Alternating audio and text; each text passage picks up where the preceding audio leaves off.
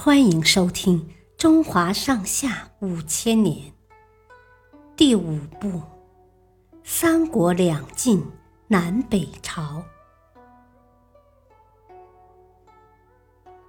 诸葛亮病死五丈原。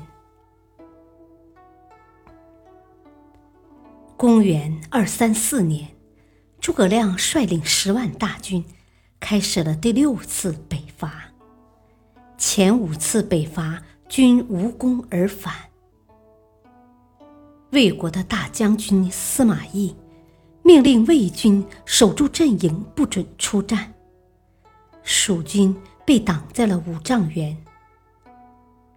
十万大军远道而来，如果不能尽快结束战斗，时间一长就会出现粮草不足的问题。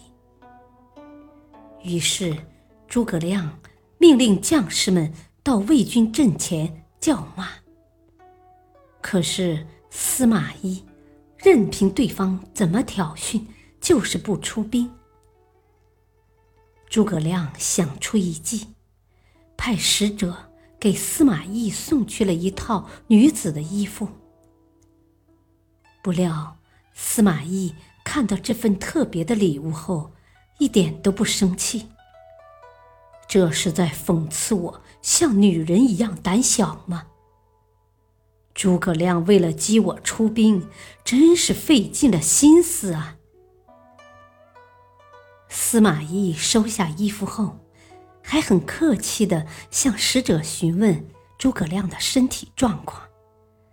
当他听说诸葛亮每天十分操劳，却吃不下几口饭后，就对手下说。一个人吃的这么少，身体还能撑多久？不累垮才怪呢！果然不出司马懿所料，诸葛亮真的累倒了。不久便在五丈原的军营中去世了。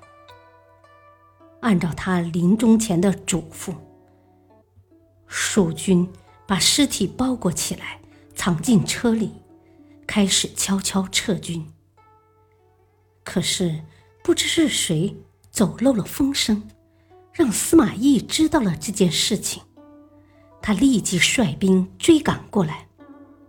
没想到刚刚追过五丈原，撤退的蜀军突然改变方向，后队变成前队，直向魏军冲了过去。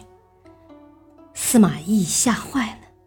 以为诸葛亮没死，是在用计骗他出兵，赶紧下令后退。就这样，蜀军在诸葛亮的妙计安排下，安全撤离了五丈原。谢谢收听，再会。